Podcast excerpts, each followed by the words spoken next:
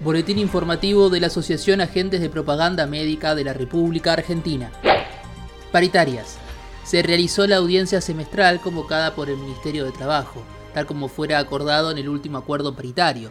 Si bien en la negociación hubo un principio de acuerdo en relación al porcentaje, 45% hasta noviembre, el escalonamiento del aumento propuesto por el sector empresario fue rechazado a la luz de los aumentos en los costos de vida, con el consecuente deterioro de los salarios de los trabajadores visitadores médicos y en contraposición al crecimiento exponencial de las ganancias de los laboratorios hasta el último acuerdo.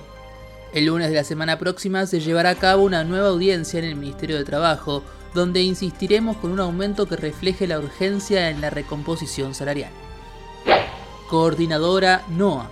Con la reunión de la Coordinadora del Noroeste Argentino, en la cual participaron las seccionales de Salta, Jujuy, Catamarca, La Rioja, Santiago del Estero y Tucumán, culminó esta ronda de reuniones de coordinadoras regionales. En este caso se ratificó que, como en las otras reuniones regionales, las políticas de los laboratorios multinacionales y nacionales se basan en un ataque persistente a la organización gremial y a nuestras leyes de profesionalidad. La industria farmacéutica persigue la maximización de sus ganancias a costa de los derechos laborales, los salarios y puestos de trabajo, aun cuando su rentabilidad nunca dejó de crecer.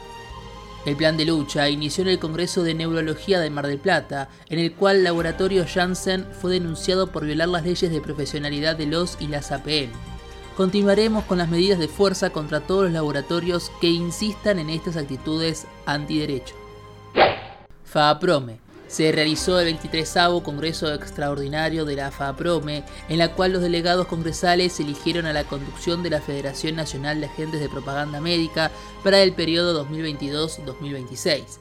Salvador Ariano, de APM de la RA, fue reelecto como secretario general y lo acompañará el compañero Walter Mancini, de APM Santa Fe, como secretario adjunto. Sanofi una medida cautelar a raíz de una presentación hecha por APM de la RA obligó a Sanofi a retrotraer la medida del cambio de ración social de una de las líneas de producto. La firme posición de APM contra el traspaso de compañeros APM de forma ilegal permitió garantizar que no se comprometan las condiciones ni las fuentes de trabajo. Pfizer persiste con los desencuadramientos. Pese a que en las sucesivas reuniones mantenidas con el laboratorio parecía haber un entendimiento, en la última audiencia echó atrás toda posibilidad de acuerdo. El laboratorio permanece negligente a respetar las leyes de profesionalidad de los APM, que indican claramente que toda difusión y o promoción científica realizada por cualquier medio de comunicación debe ser realizada por un agente de propaganda médica debidamente matriculado y por consiguiente en su contratación rige el convenio colectivo APM. Seguinos en Facebook y en Twitter, nos encontrás como arroba AAPMRA.